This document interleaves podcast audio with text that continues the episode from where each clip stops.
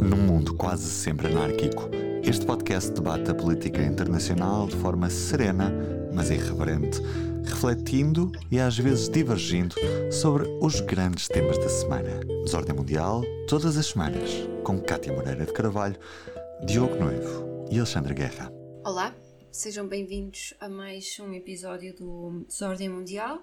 Meu nome é Cátia Moreira de Carvalho, eu estou aqui com o Alexandre Guerra, o Diogo Noivo e hoje temos um convidado que é o Alexandre Martins, que é jornalista do Público. Ele está aqui connosco. Olá, como é que vocês estão? Olá. Olá, Kátia. Olá. Olá. E, e, obrigado, Alexandre Martins, pela visita. Eu digo Alexandre Martins, não é para ser formal, é para não haver confusão com o outro Alexandre. Sim. Obrigado pela companhia. Ah, obrigado pelo convite. Aproveito e, uh, e, faço uma referência ligeira, muito breve, ao teu percurso. O Alexandre Martins está uh, desde 1999 no público. Eh, hoje em dia é jornalista na secção do Mundo e foi redator e editor do Público Online, editor de multimédia e de redes sociais.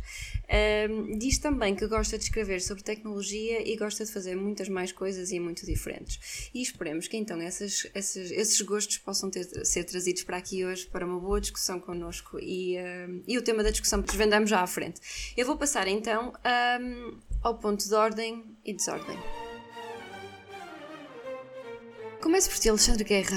No ponto de ordem ou desordem, o que é que trazes hoje? Ordem ou desordem? Exato, estavas aí a fazer um mix entre ponto de ordem e ordem ou desordem, mas uh, na minha ordem ou desordem eu vou para, vou para a desordem.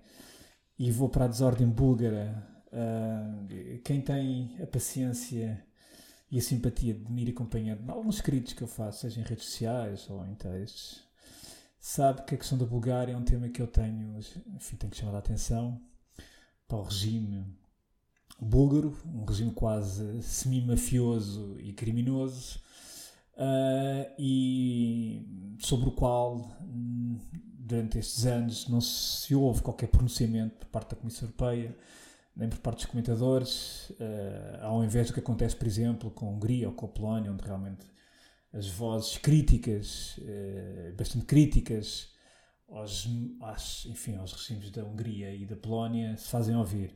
A Bulgária é um país que aderiu em, enfim, juntamente com a Roménia em 2007, eu acompanhei esse processo, eu aliás estive, cheguei a estar uns meses antes na Bulgária nessa altura, e ficou logo evidente que tanto um como outro, mas eu vou falar aqui mais da questão da Bulgária, não, havia, não tinha condições para aderir e na altura isso até foi reconhecido pela própria Comissão Europeia que, que enfim, que até adotou um mecanismo de controle e verificação a que eram as medidas após a adesão, um, enfim, aquilo que eram a aplicação das medidas nesses dois países. Uh, ontem houve eleições, ontem domingo uh, houve eleições uh, na Bulgária. Eu, tive que fazer um grande esforço para encontrar notícias sobre essas eleições. Portanto, estamos a falar do quarto processo eleitoral em dois anos. A Bulgária está também a entrar numa, numa espiral de, de, de, eleições consecutivas. Aliás, está a ser uma tendência que se começa a verificar em alguns países. Itália é um exemplo clássico, não sei, Israel, mas não só. Uh, sobretudo porque tem a ver com a fragmentação do sistema político, etc. Ou, ou, melhor, sistema partidário, digamos assim. Mas isto para dizer o quê? Uh, as eleições que ontem se realizaram não, não, não deram maioria, portanto não deram maioria absoluta a ninguém, mas são importantes porquê? Porque provavelmente vão abrir porta ao regresso do partido uh, de um senhor chamado Boyko Borisov, que eu aqui há sensivelmente um ano falei sobre ele. O Boyko Borisov é o líder do partido conservador, populista, portanto, da búlgaro, o Gerb Party. O, eh, foi um partido que teve no poder praticamente desde 2010 a 2021, com este senhor à frente, o Boyko Borisov, e o Boyko Borisov basicamente é uma personagem uh, que desafia, enfim, tudo aquilo que são as regras uh, democráticas. E, portanto, uh, a minha desordem é precisamente para estarmos atentos ao que está na Bulgária e gostava de facto de ver Bruxelas e muitos comentadores e, e, e, pessoas que acompanham essas matérias a estar mais atentas àquilo que está acontecendo na Bulgária. Muito bem. E eu agora passo para o Alexandre Martins. Vou por ordem alfabética hoje. Alexandre Martins, o que é que nos trazes? Olha, eu, ao contrário do que qualquer pessoa que me conheça espera, hoje trago ordem, uma notícia positiva. Um, é, é, está, é, nos Estados Unidos. Uh, há uma discussão em curso no Congresso e uh, particularmente no Senado sobre uh, as, as, condições que permitiram aquela tentativa de golpe uh, em 2020 nas eleições nos Estados Unidos.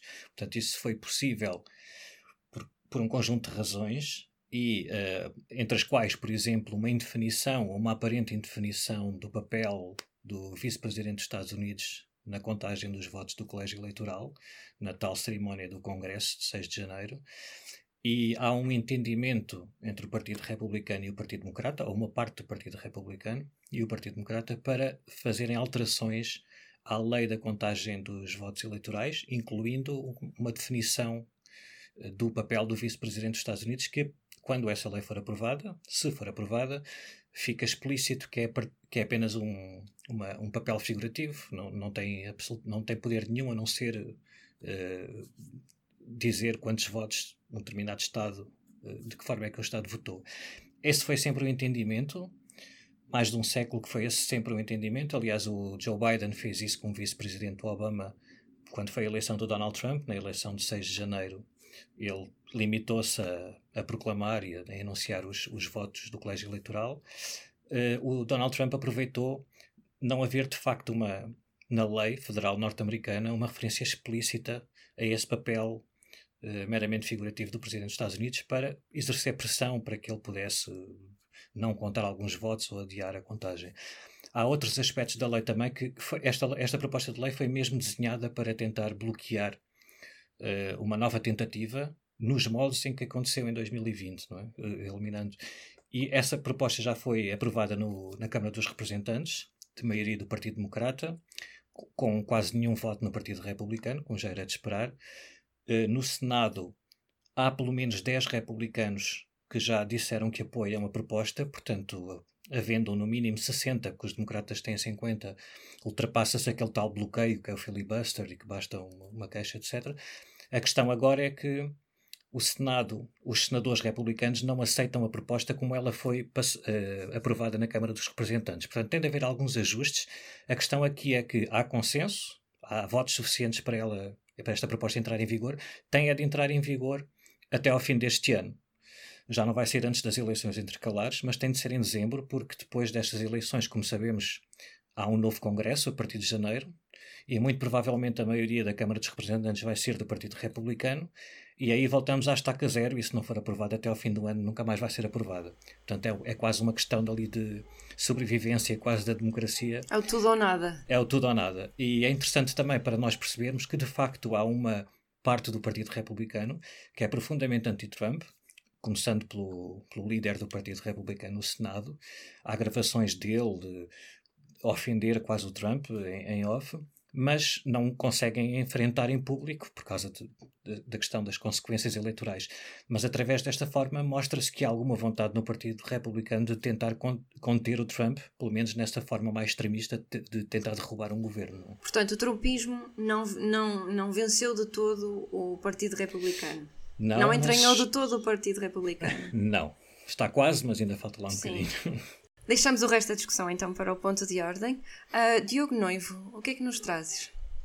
Uh, trago Brasil, mas antes recomendo um bom texto do Alexandre Martins que li ontem um, no público, chamado Líder Republicano no Senado defende reforma contra a subversão das eleições presidenciais, que é precisamente uh, este tema que o Alexandre Martins agora nos trouxe em texto, com, com bastante destaque dado ao, ao Mitch McConnell, e acho que é um excelente texto para perceber o que está em causa, portanto, a quem nos ouve, passem no público e leiam este, esta boa notícia que, que enquadra o assunto.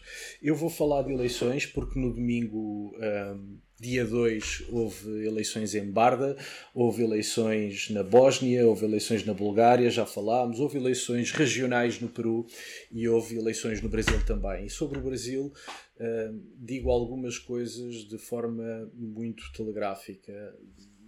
Lula da Silva consegue 48% dos votos, Jair Bolsonaro consegue 43, o que significa como ninguém conseguiu 50 mais 1 à segunda volta ou segundo turno, uh, como dizem no Brasil. A par disso, destaco que a direita brasileira, o conjunto da direita brasileira, tem maioria nas duas câmaras. Uh, Uh, no Brasil e isso certamente, se não condicionar o segundo turno, pelo menos vai condicionar um, a governabilidade no Brasil do meu ponto de vista, e porque ainda estamos à espera da segunda volta, há, há dois aspectos que me, Desculpa, Diogo, a segunda Parece. volta vai ser no fim do mês. A segunda volta vai ser no fim do mês, mas portanto, como ainda estamos à espera da segunda volta, mais do que falar dos resultados, há duas coisas que me parecem um, relevantes. Por um lado, a incapacidade da esquerda brasileira para se renovar. Uh, Lula, uh, independentemente da opinião que tenhamos, tem um histórico. Esse histórico não é a coisa mais brilhante do ponto de vista eleitoral. Era importante que a esquerda tivesse arranjado um candidato uh,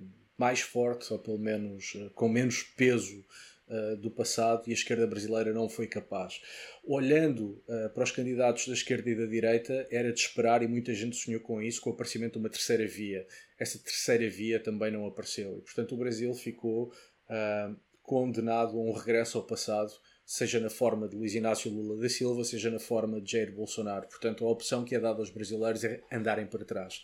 Não me parece uh, uma, enfim, a melhor das opções, mas é o que é. E, e, e, sobretudo olhando para os resultados e olhando para, para o que aconteceu, uh, um, preocupa-me uh, um, a incapacidade da política brasileira para, para se regenerar seja à esquerda, à direita, enfim, um incumbente, enquanto estiver em funções é difícil que se arranje outra pessoa, mas à direita certamente, mas sobretudo a, a impossibilidade de aparecer uma terceira via um, é para já, para já, aquilo que retiro das eleições brasileiras. Portanto, trazes desordem. Sou um bocadinho de desordem. Estou em cima do muro. Estou em cima não do muro. Esta ordem, eu pensava que ias trazer ordem e progresso, afinal. Não, não, gostava, gostava da ordem e progresso, gostava, mas uh, para já fica em cima do muro. Voltamos a este tema no final do mês, depois de haver o segundo, o segundo turno. E pronto, para finalizar esta, esta primeira ronda, hum, eu também, olha, estou como tu, Diogo, também estou em cima do muro. Eu vou falar sobre a, as eleições na Bósnia, como o Diogo disse bem. Um, houve imensas eleições um, este fim de semana e a Bósnia também foi eleições e, portanto, a taxa de participação rondou os 50%, que é um número bastante baixo. E, e enfim, estas são umas eleições que, que, estão a ser marcadas por tensões nacionalistas e por vários constrangimentos económicos, que de resto nós somos todos, uh, todos conhecemos estes constrangimentos económicos que, que, que estamos a viver. Portanto, a Bósnia é um país que ainda vive, além disso, alguma instabilidade resultante da guerra nos anos 90 e é um país que é extremamente vulnerável a tensões nacionalistas e é o país europeu que está em pior classificação nos índices de corrupção a nível internacional. Um, Portanto, aquilo que os observadores internacionais disseram é que, apesar de se terem registado algumas irregularidades, algumas, isto é, poucas, as autoridades disseram que o processo eleitoral decorreu de forma ah, positiva e satisfatória. Um, os resultados ainda não são plenamente conhecidos, Uh, e o sistema uh, governativo na Bósnia é conhecido por ser aquele mais complexo e complicado de se perceber, enfim, a nível mundial. Portanto, muito sucintamente, uh, dos acordos de paz uh, resultaram duas unidades administrativas, uma sérvia e outra de maioria croata-bósnia. Isto resultou num, num, complexo sistema de 14 governos diferentes e com um total de 136 ministros, isto num país que ronda mais ou menos os 3 milhões e 500 mil pessoas. Portanto, a nível estatal, a Bósnia tem uma presidência que é composta por três membros. Cada um, um é eleito para um mandato de quatro anos e cada um representa um grupo étnico um que representa os sérvios, os outros os, os croatas católicos e o outro que representa os muçulmanos bósnios.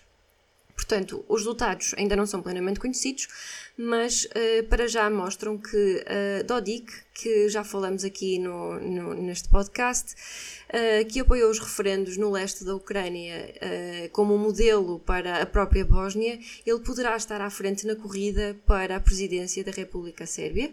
E, um, e, portanto, isto aqui pode não ser boas notícias, porque apesar destas eleições serem para três presidentes uh, e, portanto, o, o cerne do poder uh, não estar concentrado neles, os membros da presidência determinam o tom e o curso da política externa do país. Isto é, é, pode ser um problema, mais um problema para um país como a Bósnia, que quer ser membro da União Europeia e que está em negociações para isso e que também quer ser membro da NATO.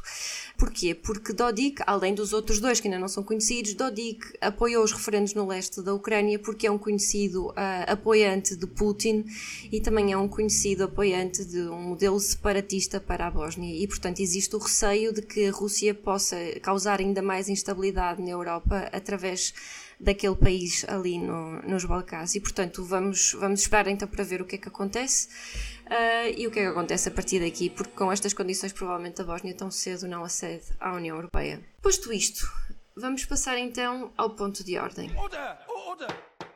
No ponto de ordem, então, como eu disse no início, nós temos connosco o Alexandre Martins. O Alexandre Martins, nós pensamos nele como a pessoa certa para nos vir falar sobre aquilo que tem acontecido nos Estados Unidos. Para aquelas pessoas que seguem um, aquilo que o Alexandre Martins escreve, ele é provavelmente a pessoa em Portugal que, de forma mais ativa e intencional, tem acompanhado a política dos Estados Unidos, sobretudo aquilo que aconteceu um, com o ataque ao Capitólio no dia 6 de janeiro de 2021 e o que se seguiu a partir daí. Um, e portanto, como estes processos podem ser um, demorados, estes processos, quando eu digo estes processos, são estes processos uh, judiciais, criminais, uh, podem ser demorados e, e, complexos de se perceber. Uh, convidamos então o Alexandre para nos fazer um ponto da situação daquilo que está a acontecer e a partir daí outros assuntos provavelmente poderão surgir. Alexandre, queres fazer-nos um ponto da situação? Em que ponto é que está os Estados Unidos? Em que ponto é que estão os julgamentos? O que é que, o que, é que está a acontecer? Faz-nos um apanhado. Pronto, estamos quase a chegar ao segundo aniversário é, do, da invasão do Capitólio e quase dois anos depois, esta terça-feira, vai começar provavelmente o, o julgamento mais uh, importante de todos até agora. Uh, só para fazer um ponto da situação muito rápido, uh, o FBI e o Departamento de Justiça esperam que no final mais de duas mil pessoas sejam acusadas, sendo que a esmagadora maioria são aqueles foot soldiers, não é? aquelas pessoas que estavam a ver e mandaram uma pedra ou subiram aqui e tal, e portanto são uh, acusados eh, e alguns têm poucos dias de prisão ou uma multa.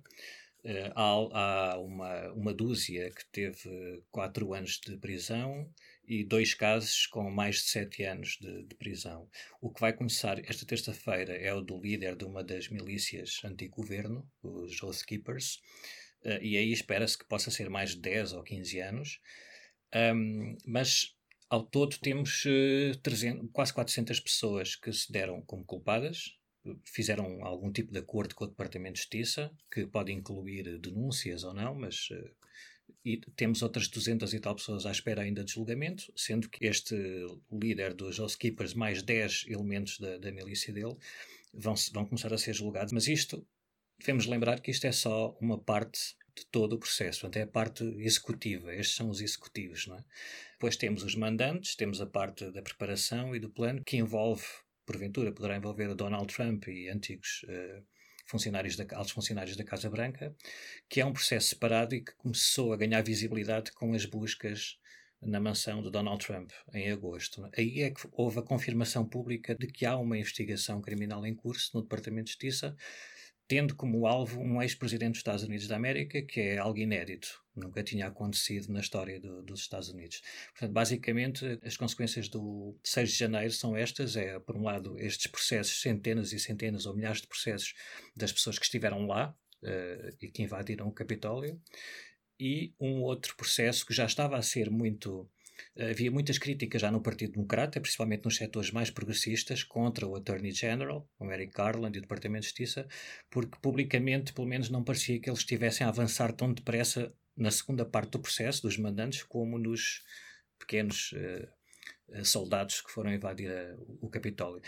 Uh, pronto, mas estamos neste ponto. Agora, esta segunda parte dos processos, que são processos muito políticos, não no sentido uh, como numa ditadura ou como num, num Estado autocrático, mas, são, mas têm uma, um grande pendor político e são muito sensíveis. Então, agora, num ano de eleições e em que o Donald Trump eh, não desapareceu de cena e antes pelo contrário, portanto, não, não, não se espera que tenha assim um andamento tão tão uh, rápido, rápido não, porque já passaram de dois anos desde o 6 de janeiro, mas os processos destes processos dos executantes tem sido eh, diário, não é? De, todos os dias há, um, há, uma acusação, há um julgamento, há, um, eh, há notícias todos os dias.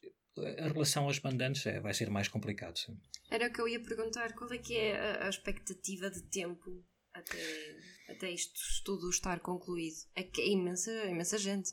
Sim. Uh, o, este, por exemplo, só para dar um exemplo, o julgamento que vai mostrar esta semana dos Housekeepers prevê-se que dure pelo menos 5 semanas. E, ao mesmo tempo, uh, se nós temos cerca de 800 e tal pessoas acusadas formalmente pelo Departamento de Justiça, ainda na semana passada eles disseram que podem ser mais de 2 mil. Portanto, há muita gente ainda que ainda não, não foi ou identificada ou não foi detida, ainda não foi formalmente acusada, ainda falta muito. Portanto, isto vai se arrastar pelo próximo ano, de certeza absoluta, e ainda mais. Embora os processos mais complicados comecem agora a ser julgados, mais, mais sonantes. Oh, Alexandre, tu há pouco referiste uh, precisamente as buscas de agosto, se não estou em erro, uh, à residência da Flórida de Trump, uh, buscas essas que até geraram algumas críticas. Eu próprio achei estranho a justificação dada pelas autoridades pela FBI, que tinha a ver com a história dos documentos, pareceu um pouco exagerado, aliás, isso foi suscitado neste momento percebe que afinal as buscas eram mais do que isso. Uh, Inserem-se nessa investigação criminal do Departamento de Justiça. Sim, há, há, várias investigações. O Donald Trump é, e, e, um bocadinho também ainda respondendo ao que a Cata estava a dizer há pouco sobre a demora, isto não se aplica no caso dos, dos destes processos que nós estávamos a falar, dos, dos soldados, uh, mas no caso do Donald Trump ele tem todo um passado de... Um, estratégias de, de, de, nos tribunais de, recurso e de esquemas e, e, que estão, estão, estão bastante visíveis agora na, nesta questão das buscas na, na Flórida por causa da, da juíza que foi escolhida, porque pronto, vocês saberão, mas é, o sistema judicial deles não tem nada a ver com o nosso, não é? E, e há ali uma cada vez mais evidente politização dos, do, do sistema judicial que até há poucos anos era de mau tom dizer-se. É? pessoa que dissesse nos Estados Unidos, ah, os juízes são isto ou são aquilo, quer dizer, quando evidentemente muitos deles são eleitos pelo Partido Republicano ou pelo Partido Democrata, portanto não há nada que, que esconder sobre isso, é assim, é o sistema judicial deles é assim. Mas neste, no caso concreto do Trump, Uh, há muitos recursos, há muito, há muito que se possa fazer para ir adiando o processo, porque no fundo isto é tudo uma, uma questão de ganhar tempo. Se, se ele quiser parece que está decidido a candidatar-se em 2024. Em princípio, num, num ciclo normal, esse anúncio seria feito no primeiro semestre do próximo ano. Mas há uma vontade de antecipar isso e, portanto, a partir do momento em que o Donald Trump anuncia que é mesmo formalmente candidato, tem de se preencher uns certos requisitos, não é só uma questão de verbalizar, não é? E a partir daí, tanto ele tem mais responsabilidades de transparência, de angariação de fundos, etc., como o Departamento de Justiça, que eh, não podemos perder de vista, não é como em Portugal a Procuradoria-Geral da República, lá é mesmo uma agência do governo, é um ministério, portanto tem um, tem um responsável máximo, que é o presidente dos Estados Unidos da América, acima do procurador, no, no fim das coisas. Não? É? Eles operam de maneira mais ou menos independente, consoante as administrações, mas quem manda naquilo é o chefe do, do governo, que é o Bill, Joe Biden. E nesse caso, claro que é sempre um processo político. Claro que neste ambiente nos Estados Unidos é impossível alguém convencer um, um apoiante de Donald Trump que o Merrick Garland é independente ou que o Departamento de Justiça é independente. Portanto, isso está completamente fora de questão, nem, nem, nem vale a pena ir por aí.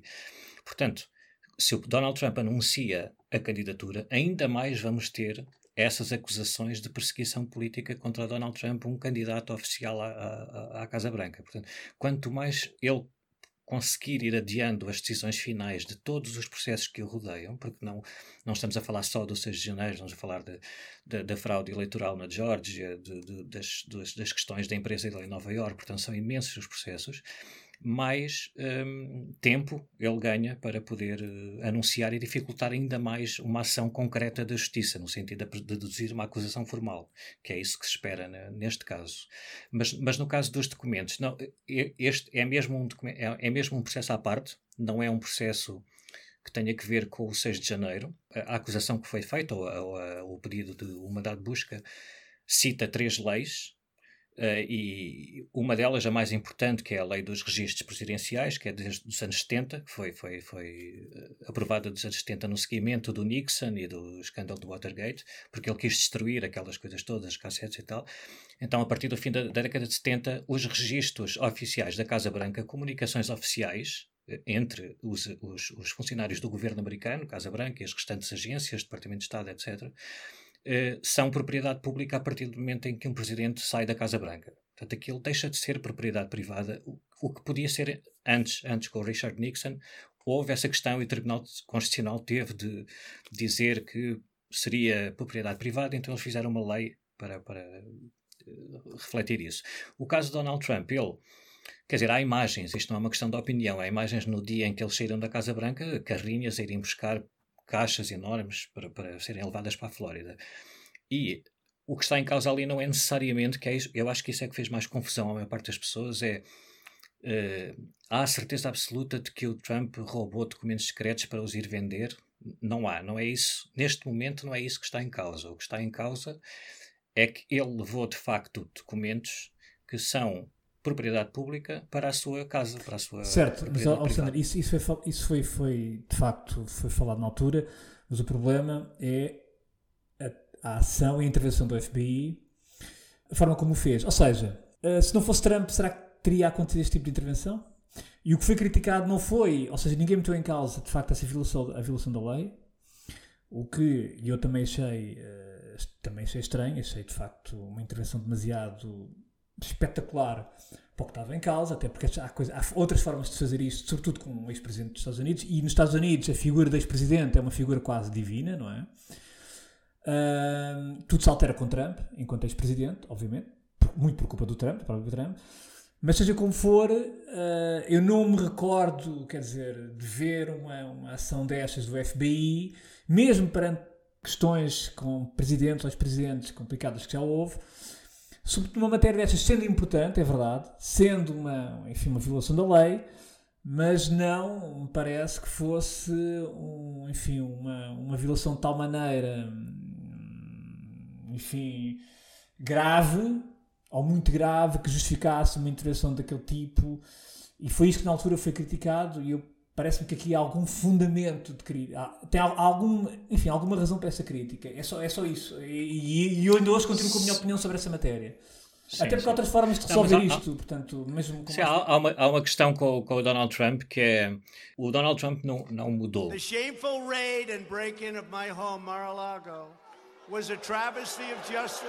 They rifled through the First Lady's closet drawers and everything else, and even did a deep and ugly search of the room of my 16-year-old son. Nós entrevistámos uma vez a, a sobrinha dele, que obviamente quem for mais pró-Trump desvalorizará porque é sobrinha, então há ali um problema familiar, mas a sobrinha dele é psicóloga clínica e teve um problema de divisão de heranças. E, e há um problema muito anterior ao Trump presidente, não é? O, o Trump eh, empresário sempre foi o que é e as táticas que ele usa como presidente dos Estados Unidos, até no recurso aos tribunais, é exatamente a mesma que sempre usou como empresário e quem o conhece conhece em Nova York sabe disso, é comum. E, é, e, é, e o Donald Trump, mais do que ninguém, é um mestre na gestão do espaço mediático e do espaço de informação. Não é à toa que nós alertamos logo no dia das buscas que quem noticiou as buscas foi o Donald Trump, não foi o Departamento de Justiça. Ninguém anunciou. Aliás, os agentes do FBI que foram à casa da Flórida foram à paisana para não chamar a atenção e foi o próprio Donald Trump que anunciou as buscas. Portanto, a partir do momento pode-se vitimizar, como é, é um padrão na, na, na, atuação dele.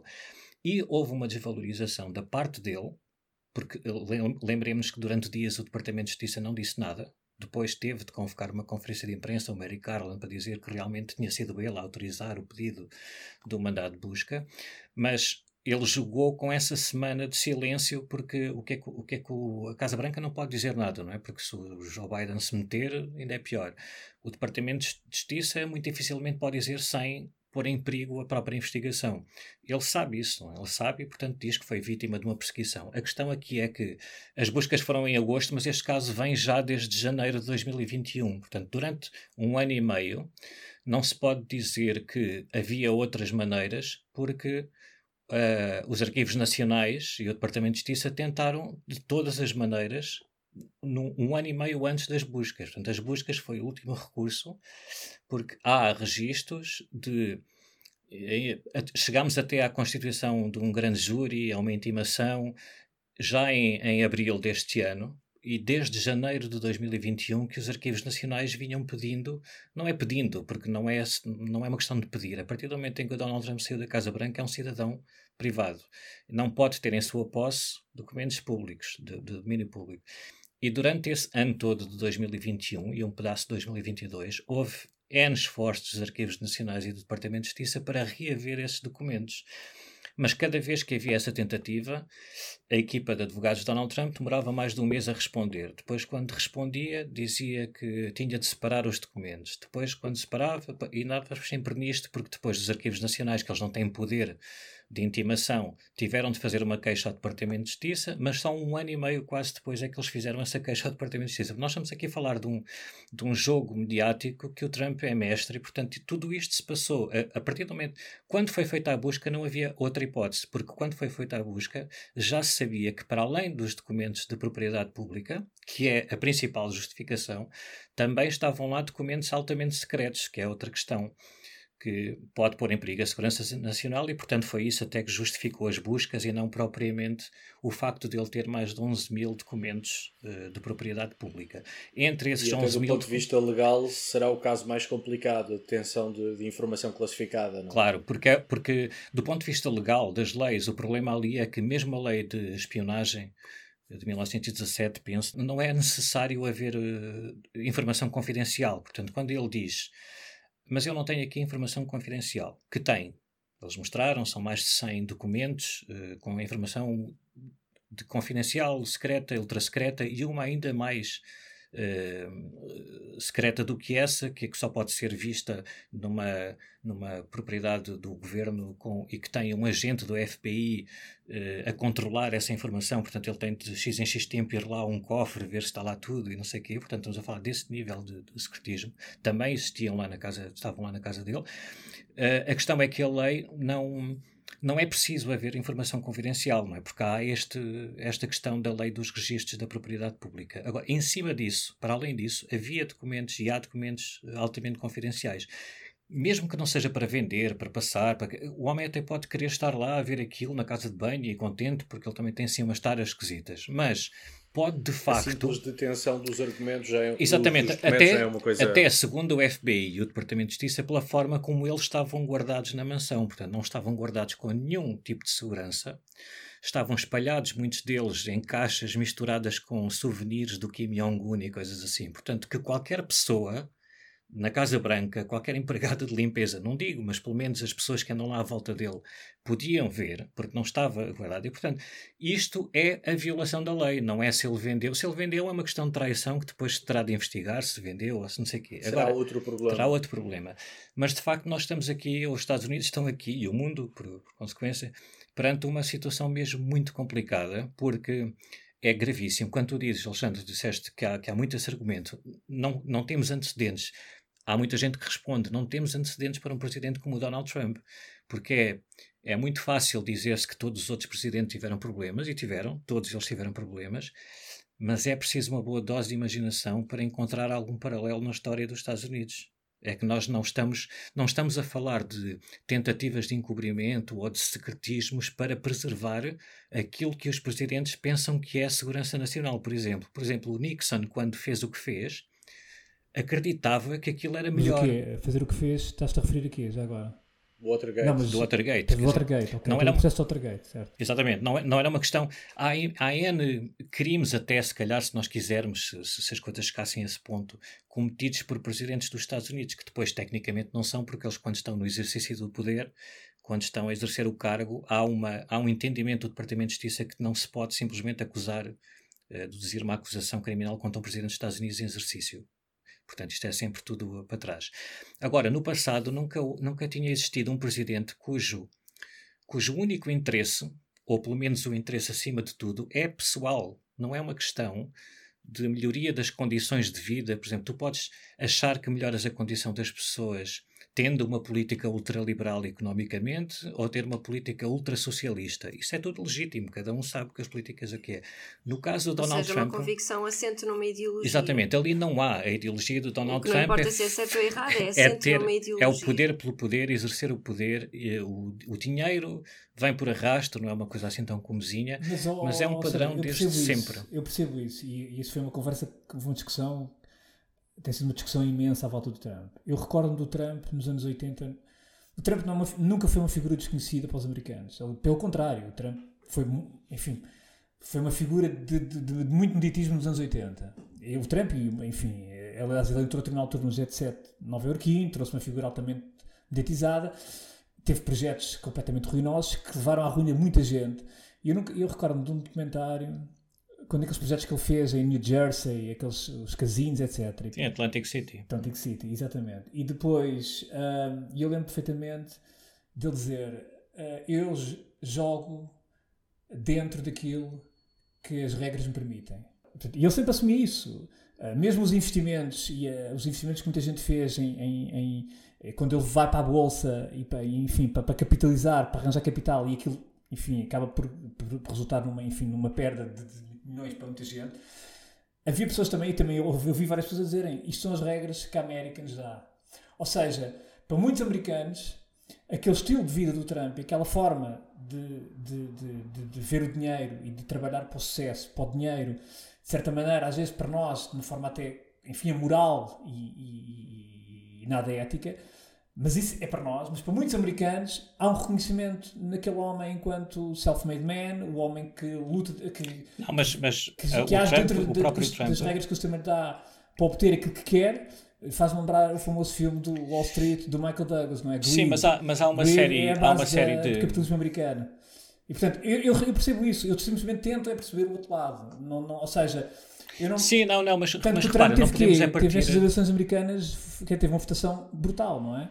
Portanto, perdeu, mas teve uma votação não, mas, brutal. Mas, Alexandre, eu acho que tu aí estás, estás a entrar outro ponto que é um ponto bastante interessante e do qual, a meu ver, nunca se fala, que é como é que Trump chega à presidência. Claro, eu não estou a dizer que sou fã do Trump, nem estou a defender o Trump. É Atenção. Tô... Sim, mas há, tens, mas há um conjunto. Tens Trump a vencer na Pensilvânia, no Michigan, no Wisconsin, no Ohio, no norte, na, na Carolina do Norte, ou seja, em, em estados normalmente uh, considerados como estados operários ou de maioria operária, onde ganhava o Partido Democrata e de repente Trump tem, tem uma vitória muito significativa em, em feudos eleitorais. Oh, oh, Diogo, então e, no eleitorado latino, por é, exemplo, onde ele entrou forte. Não, certo, mas, mas, essa, mas, sim, sim, mas sim, mas repara, mas ter, nós temos duas opções para ver, para olhar para a questão do, do Trumpismo, da ascensão de Trump e da, e da política atual nos Estados Unidos. Uma é olhar, mas como muitas pessoas olharam durante algum tempo, mas outras, nós também entrevistamos, eu também falei com pessoas que anteciparam a, a, vitória do Trump, ou pelo menos anteciparam que, que era completamente tolo desvalorizá-lo e achar que ele ia ser uh, humilhado pela Hillary Clinton. Havia pessoas a estudar o Trump há algum tempo. Simplesmente não são as pessoas que se calhar apareciam na CNN a comentar, pronto, mas isso não é uma questão de, de se está certo ou se está errado, é uma questão de, de é o que se passa. Ah, mas, há, mas há uma questão que é, o, o Donald Trump é, é essa figura que tu descreveste, Alexandre, mas é assente em muitas mentiras. Portanto, não é um self-made man. Mas é, é verdade que há muitas pessoas que acham que ela é um self-made man. Agora, a questão, a questão não é essa. A questão é que Uh, há, também há milhões, nós uh, temos, temos, também não podemos pôr de lado, quer dizer, nessa, nesta tentativa que eu percebo que é de tentar uh, problematizar o Trump ao ponto de que é importante de percebermos como é que ele atinge esta dimensão, nós também não podemos perder de, de, vista que ele teve menos 7 milhões de votos do que o Joe Biden, que ele em 2018 Uh, foi o Trump que, que, provocou a derrota do Partido Republicano nas eleições intercalares. Em 2020, ele não só perdeu por 7 milhões, como também logo a seguir os dois senadores da Geórgia foram derrotados por dois senadores do Partido Democrata. Portanto, há, há também muitos indícios de que há uma grande parte da população americana que não, não tolera minimamente essas características. Não, certo, mas, mas tu aí tocaste num ponto que é importante, é que quando nós falamos de Donald Trump, não falamos de uma ascensão, falamos de duas. É que ele primeiro conquista o Partido Republicano a partir de fora, portanto, toma o Partido Republicano de assalto contra boa parte das elites republicanas que tinham estado com George W. Bush, que tinham estado com Reagan. A, a, a intelectualidade republicana, numa primeira fase, está toda contra Donald Trump. Foi indiferente, o homem tomou o partido praticamente de assalto, de forma democrática, evidentemente. Quando eu digo tomar de assalto, é uma força de expressão. E numa segunda fase, ganha eleições e ganha, uma, ganha eleições em feudos do Partido Democrata. E, portanto, seja com mais ou menos mentira, uh, seja com mais ou menos uh, lisura no tipo de promessas que faz, o que é facto é que ele foi capaz de apelar a fatias muito importantes do eleitorado e fatias do eleitorado que votam Sim, mas, mas é importante perceber como é que isso aconteceu. Tem que haver aí é? uma explicação. É, é, claro, mas há, há, uma, há uma explicação, quer dizer, mas isto é preciso nós tentarmos sair de, destes papéis de olhar para a questão de uma forma unidimensional, que é ou que só, que só o magnetismo do Trump foi suficiente, que só a incompetência do Partido Democrata foi suficiente. Não, há um conjunto de fatores e que nenhuma discussão é, não, é, não posso dizer que seja só a minha convicção. Há estudos sobre isto, eu partilho desses, da, da, da, do ponto de vista desses estudos, que analisar a política norte-americana, principalmente a situação atual, não é? porque isto é um pontinho na história dos Estados Unidos e continuará a ser do mundo, se não é uma coisa. Já aconteceu na Guerra Civil, acontece agora, esta extrema divisão.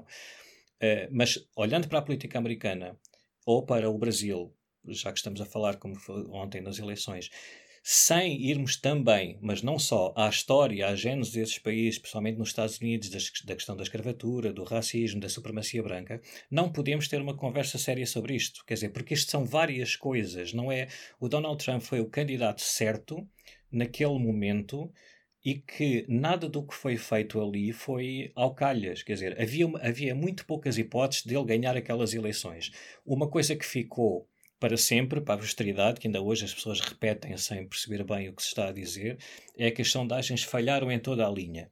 Ora, se nós formos ver os registros, as sondagens o que davam, eh, uma das mais conhecidas do 538, que era probabilidades de vitória, não era uma sondagem, era probabilidades de vitória, que no máximo chegaram a ter 70% e 30%. Ora, uma pessoa ter uma probabilidade de vitória de 30% é gigantesca, mas no entanto, é claro que ninguém estava à espera que o Donald Trump ganhasse aquelas eleições.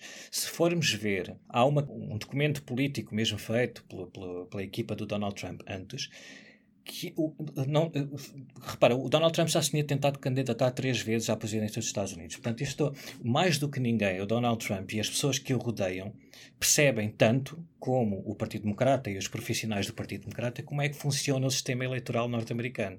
E é relativamente simples perceber como é que tu podes ir buscar os votos à, à Pensilvânia, etc. É um caminho, não é? Como eles dizem, o um caminho para, para a Casa Branca tem de passar por aqui para um candidato e para outro tem de passar por outro lado. Isso é verdade. E neste caso estamos a falar... Toda a gente no Partido Republicano sabia isso. Não, não, mas, o que é mas é o que, é que só aconteceu com Trump. Claro, é? mas Portanto, é o que eu te digo. Há ali um fato. Não, não, não, porque repara, nós viemos de uma crise, é, por isso é que estou a falar da questão da segregação, do racismo, etc., porque as coisas começaram a mudar com a eleição do Barack Obama e com a crise financeira de 2007-2008. Portanto, o, o, que acontece em, é, na sequência da, da crise de 2007-2008 foi em sítios como, por exemplo, Missouri, em que pessoas que tinham trabalho normal, seja nas fábricas ou não, mas tinham trabalho, deram por elas a vender nas ruas. Quer dizer, não, não, foi uma desgraça os Estados Unidos isto escapou-nos. Isto escapou ao Partido Democrata, grande parte, não, não a todo o Partido Democrata, porque não é à toa também que tens um ramo mais progressista que se revoltou um bocadinho contra a forma estafada de ver as coisas do Partido Democrata, muito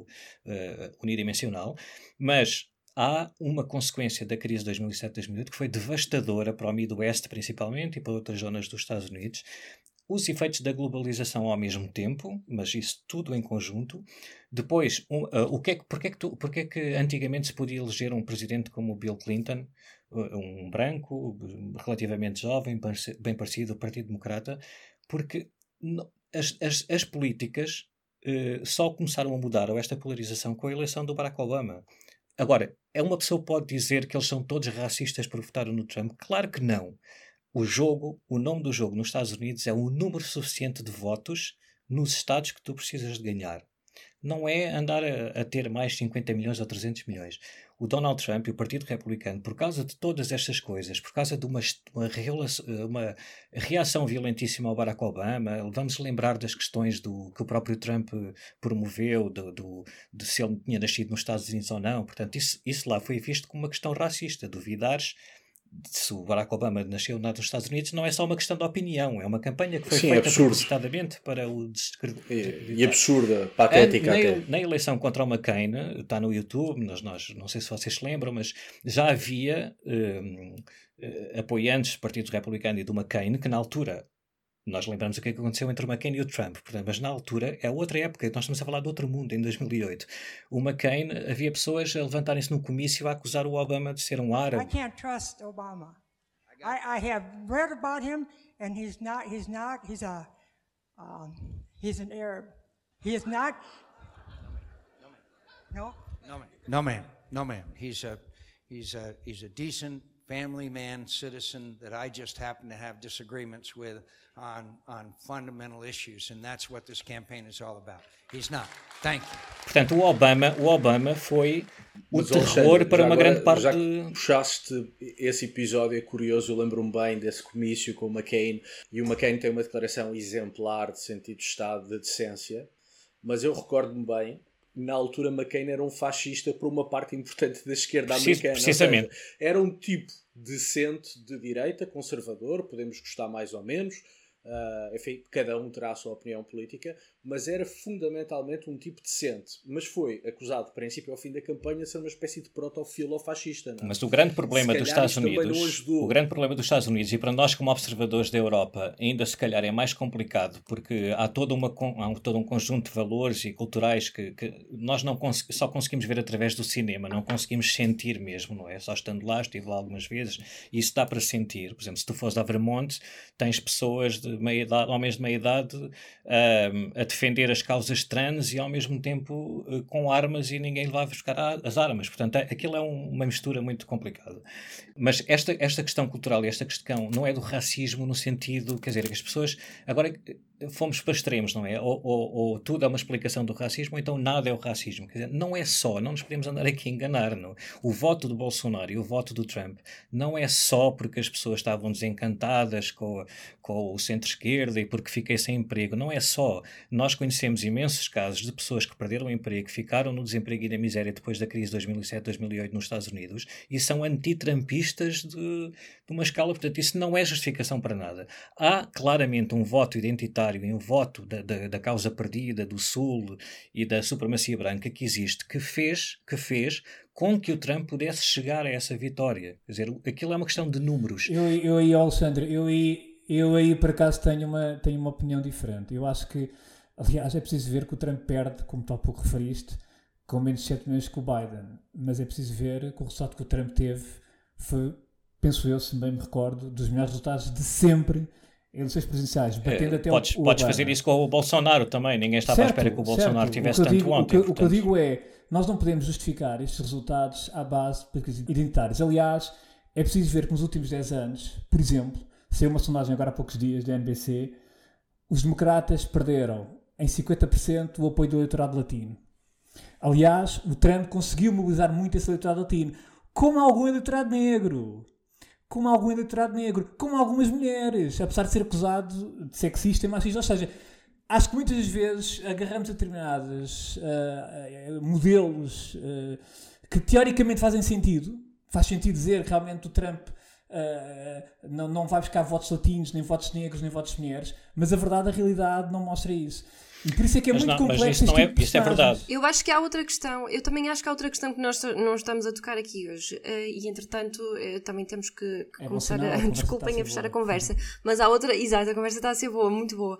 Mas há outra questão que nós não estamos a tocar aqui hoje, que é também houve ingerência russa nas eleições dos Estados Unidos. A, a questão, a questão aqui, eu não estou a afirmar, eu não estou a, justificar a vitória do Trump com a questão racista ou segregacista. Eu estou a dizer não digo bem o contrário, o que eu só estou a dizer é que há uma parte de tentativa de explicação que não inclui esta justificação. E se nós percebermos o que é que é o sistema eleitoral, como é que se elege um candidato nos Estados Unidos, percebemos que é vital ter estas cinco pessoas, por exemplo, para te dar a vitória neste distrito, que te dá a vitória neste estado. E, portanto, se tu tens um candidato que apela também, não só apela muito aos descontentes do sistema, às pessoas conservadoras, etc., perfeitamente legítimas essas, essas questões, mas também apela aos racistas supremacistas brancos, quer dizer, nós vemos as manifestações, como em Charlottesville, etc., que votam no Trump, que não e votavam... O ataque ao. O ataque ao Capitólio, que não votavam antes. Isto é uma falácia dizer-se que estas pessoas votavam no McCain e votavam... Não, muitas delas eram abstenção, eram pessoas que não ligavam nada. Quando aparece uma pessoa como o Donald Trump, aquilo é uma questão de pele. O Donald Trump é o porta-voz deles, dizem aquilo que eles sempre quiseram dizer. E o Trump, tal como o Bolsonaro, não tem travões. É, a garantia e o apelo dele para estas pessoas é que elas lhes garantem que nunca se vão calar. Portanto, é, é, isto é, nunca tinha acontecido na história recente dos Estados Unidos. Uma pessoa que não tem absolutamente nenhuma. Quando ele disse naquela campanha de 2016 que tinha a sensação que se fosse para a Quinta Avenida matar alguém, as pessoas continuavam a votar nele. Ele disse isto num comício e não está longe da verdade. É? Morreram pessoas no Capitólio e etc. Portanto, é, nós estamos a, estamos a perceber que isto não há nenhuma justificação económica, nem nos Estados Unidos nem no Brasil, de políticas económicas, que justifique uma adesão a estas duas figuras políticas como se tratassem de líderes de culto ou de semideuses. Não existe. Se por um lado Trump pusesse em cima da mesa um paraíso económico, real, não é só aquilo que se diz nos discursos. Um paraíso económico muito distante e inultrapassável e incomparável com o passado dos Estados Unidos e o Brasil também, nós podíamos ver, poça, pronto, são aquelas pessoas que são extremistas de esquerda e batem com a cabeça no Lula e tal. Agora, a questão é que não é o que os distingue não é a proposta económica. O, os Estados Unidos sobre Joe Biden tem condicionantes que os Estados Unidos com o Trump não tinha. Tem depois de uma pandemia, tem uma guerra na Ucrânia, que obviamente não pode ser julgada da mesma forma com os anos que o Trump apanhou para poder desenvolver economicamente. Mas não é essa a discussão. A discussão é que não há ninguém que possa substituir o Trump ou o Bolsonaro neste momento. Mesmo as questões na Flórida, por exemplo, o Ron DeSantis, que para, para, muitos efeitos seria um Trump profissional, entre aspas, mas é precisamente por isso que se calhar ele não vai ser eleito. Não, este ano não, mas no, futuro. Porque não é legítimo. eles não querem já pessoas dessas. Portanto, aquilo, o Bolsonaro e o Trump são, são muito, muito especiais e, e, grande parte da força deles e do partido deles deriva deles próprios e daquela personalidade. E isso é uma questão quase de culto, não é uma questão política nem democrática. Já estamos a entrar no nível do culto e por isso é que nos deve preocupar, não é? Não é mais nada disso. Eu lamento muito, mas vamos ter de terminar esta conversa que estava a ser mesmo muito boa e tenho a certeza que ainda havia muito mais para dizer e nós também teríamos algumas perguntas ainda para fazer. Mas fica já aqui prometido que se o Trump avançar ou quando acabar o processo, o Alexandre Martins volta a fazer-nos uma visita e voltamos a, a, tocar no tema. Está, está combinado. Voltamos a tocar no tema. Fica combinado. E pronto, e sendo assim passamos então para o Sem Fronteiras. Alexandre Martins, começamos por ti. O que é que nos traz? Então, olha, vou continuar nesta onda do racismo. Não, estou a brincar. Mas, é, mas acho que esta, por acaso, é uma lacuna que eu sinto em Portugal e na Europa, porque nós próprios na Europa começamos a ter essa discussão. E, e, bom, agora com a morte da Rainha Isabel isso também aconteceu. Eu escrevi algumas notícias sobre a situação na, ou, ou, as consequências da morte da Rainha Isabel para a Commonwealth, mas do ponto de vista dos países das Caraíbas que, como já sabemos, há, algum, há um movimento nesses países para se transformarem em repúblicas, para perderem a figura do, do rei da Inglaterra ou da rainha da Inglaterra como chefe de Estado, e há uma há, uma, há um, um push, uma, uma pressão para haver uma, um pagamento de reparações por causa da escravatura. Quer dizer, isto, as pessoas podem ter duas, duas opções e aqui em Portugal geralmente há uma que é, ah, isso é para isso woke, não é? São coisas dos woke e tal. Agora, nós não podemos desvalorizar estas coisas. A, a classe política que está na, no poder em muitos países das Caraíbas, e começa nos africanos também, já são pessoas que estudaram e que investigaram estes assuntos nas últimas décadas. Portanto, não são as mesmas pessoas, não são os filhos e os netos dos escravos que, sem estudos, etc. São pessoas que já têm outra visão sobre as coisas e foram eleitos agora, começam a ser eleitos para cargos políticos. Nesse sentido, na Jamaica, por exemplo, há essa, há um, já está muito avançado isso de uma exigência de um pagamento de reparações ao, ao, Reino Unido. Só, muito, só para dar um exemplo, há uma justificação histórica para isto. Por exemplo, o Reino Unido só acabou de pagar em 2014, 2014 ou 2015, o empréstimo que fez nos anos 1830, que se calcula que agora fosse uma coisa disparatada, 200 mil milhões, uma coisa disparatada, não é? Por coisa, para pagar de indemnizações aos donos de escravos para acabar com a escravatura nas Caraíbas. Em 1836, Uh, eles acabaram com, com a escravatura nas Caraíbas e no Reino Unido. Uh, continuam na Índia, etc., mas ali acabou.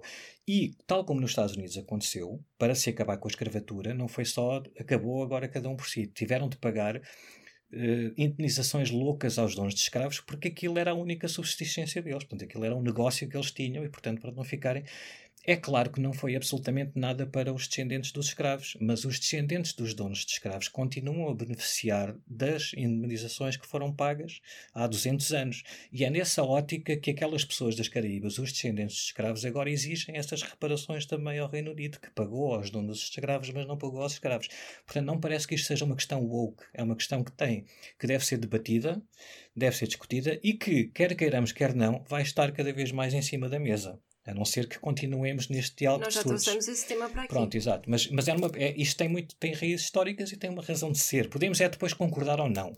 Não podemos é estar sempre a dizer, ah, isso são modernices, porque isso não vai resultar, porque esses países eh, têm já os seus políticos eleitos e os seus programas políticos e, portanto, não nos vão deixar continuar aqui alegremente a dizer que, que isso não faz nada.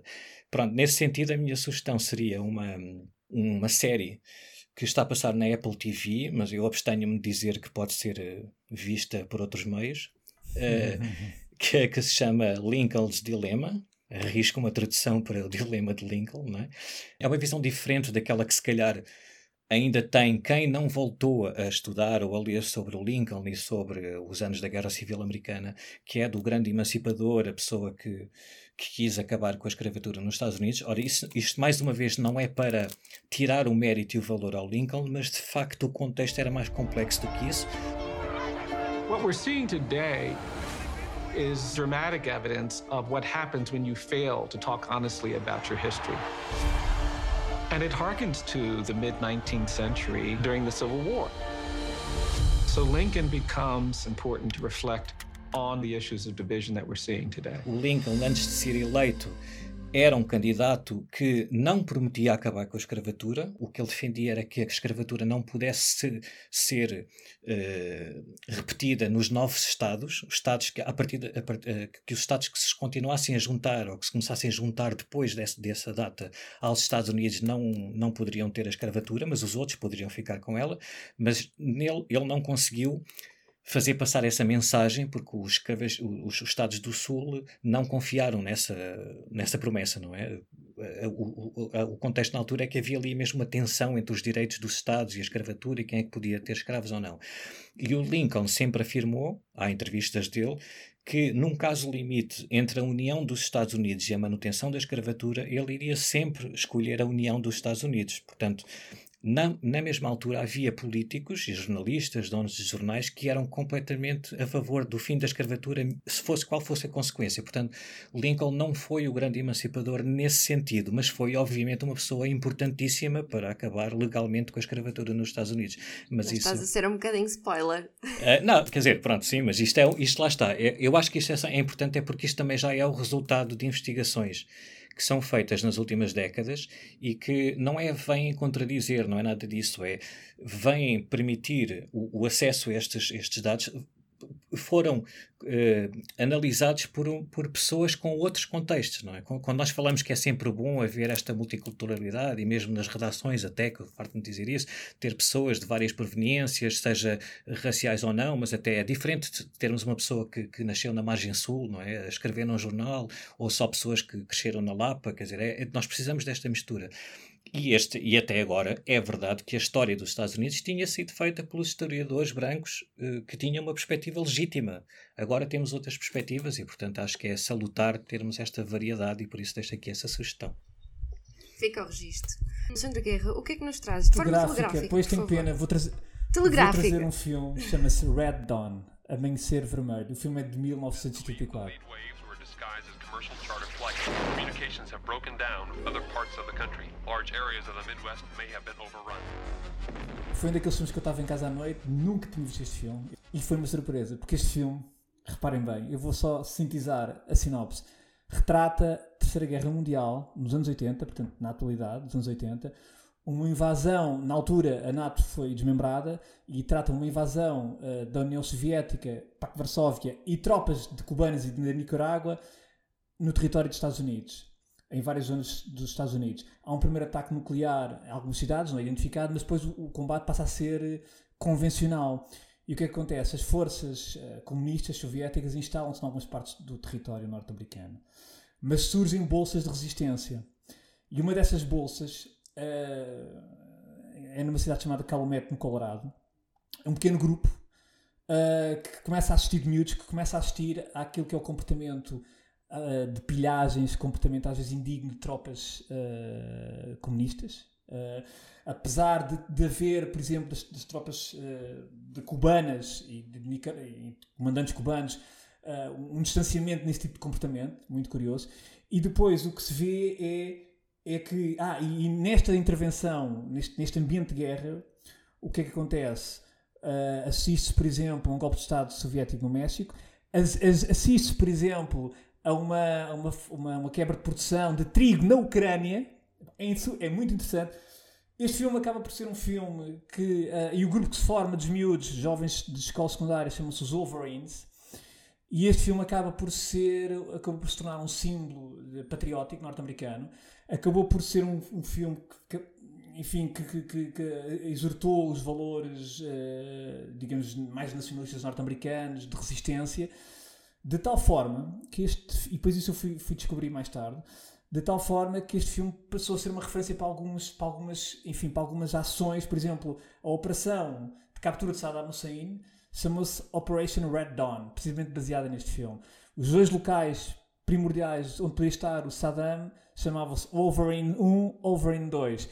E mais do que isso, perguntam-me agora o que é que este filme tem a ver com a Ucrânia, com a guerra da Ucrânia atualmente.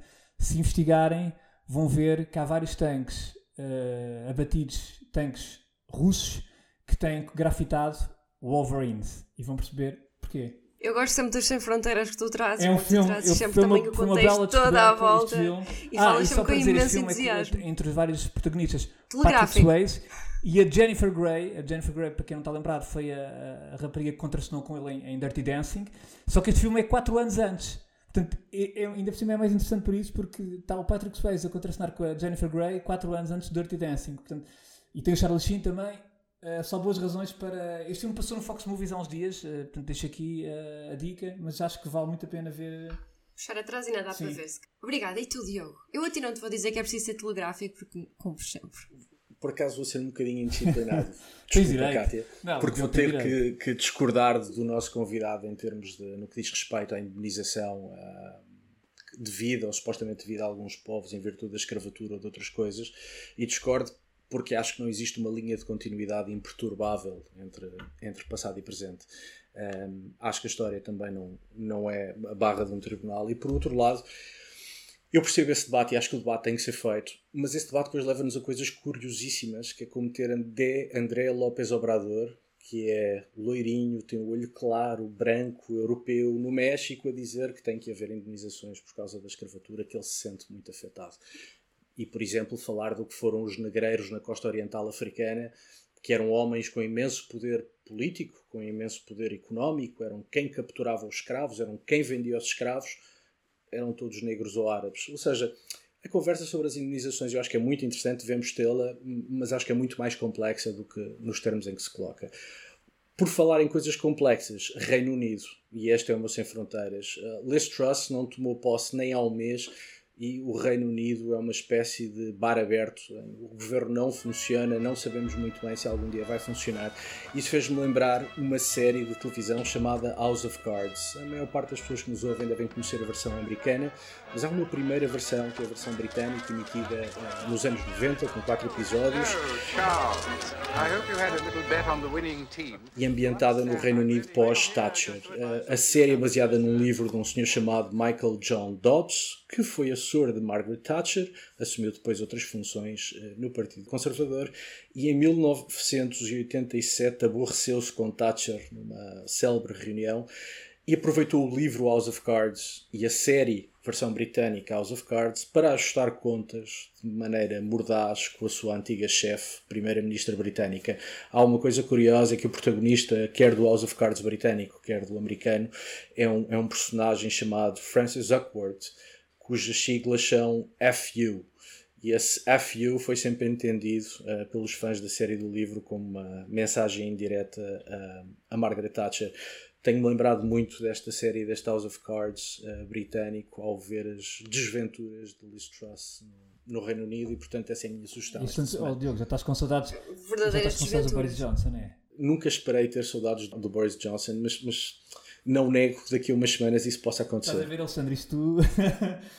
saudades de Boris Johnson. Não sei se posso fazer só uma, aqui, uma questão final muito Telegráfico, rápida. É telegráfico. Podes, podes. É podes, que claro. eu não estou habituado a dar a minha opinião no sentido. hum, Por exemplo, quando, quando o Diogo estava a dizer, eu vou discordar do Alexandre, eu, eu falo assim de uma maneira muito entusiasmada e tal às vezes, mas é para dizer o que é que, o que, é que no meu entender, de certeza que vai acontecer. Portanto, é como a questão do, do- da, da- da devolução dos tesouros, não é aquela questão.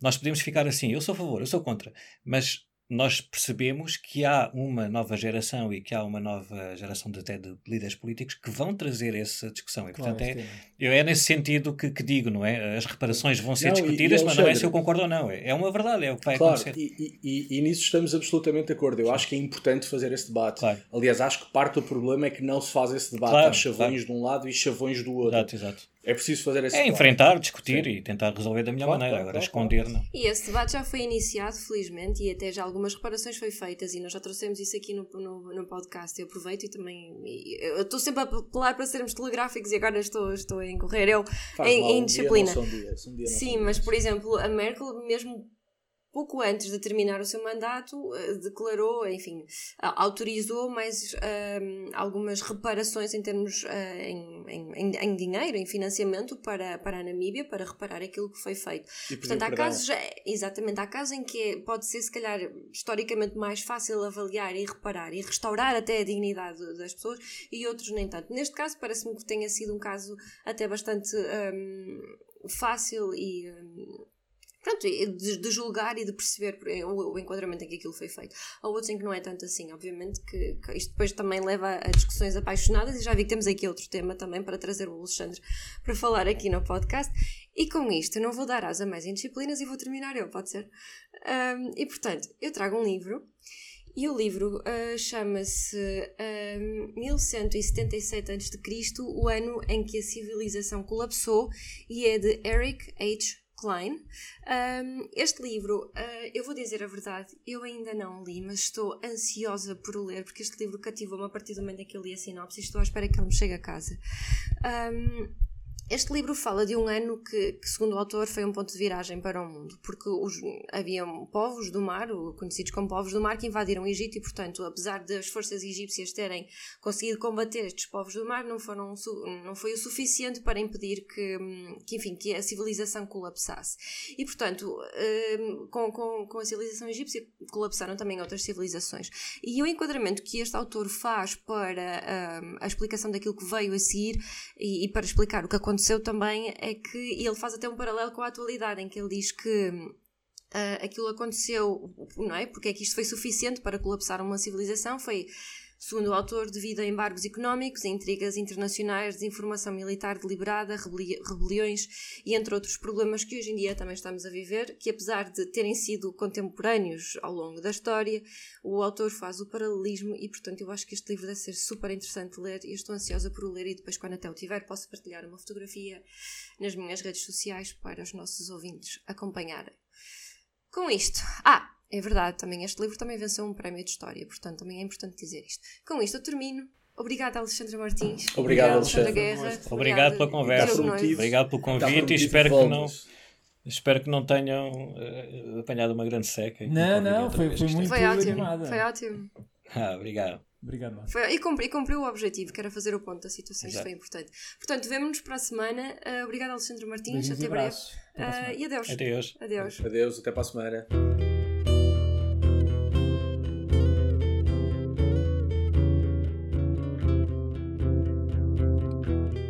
Pode voltar a ouvir este e conhecer novos episódios em público.pt e na sua aplicação para podcasts.